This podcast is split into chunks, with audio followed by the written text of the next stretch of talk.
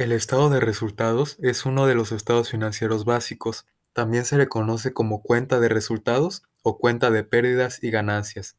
Su objetivo es, como su nombre lo dice, indicar el resultado de las actividades de una empresa, es decir, la utilidad o pérdida monetaria que está generando en un periodo de tiempo.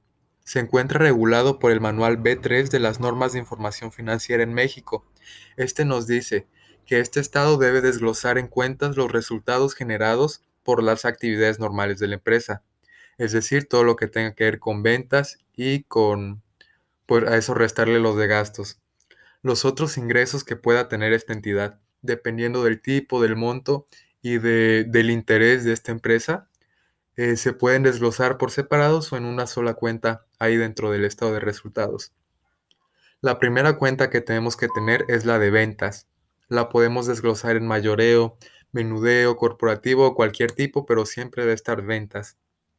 Luego el costo de los bienes vendidos. Eso se refiere a todo lo que nos cuesta. El proceso, desde que llega la materia prima o el bien a nuestro almacén hasta que es puesta en una tienda. Los gastos de explotación, que es todo aquello que tenga que ver con lo administrativo, con marketing, con lo, lo no relacionado directamente con la con la producción del bien o del servicio.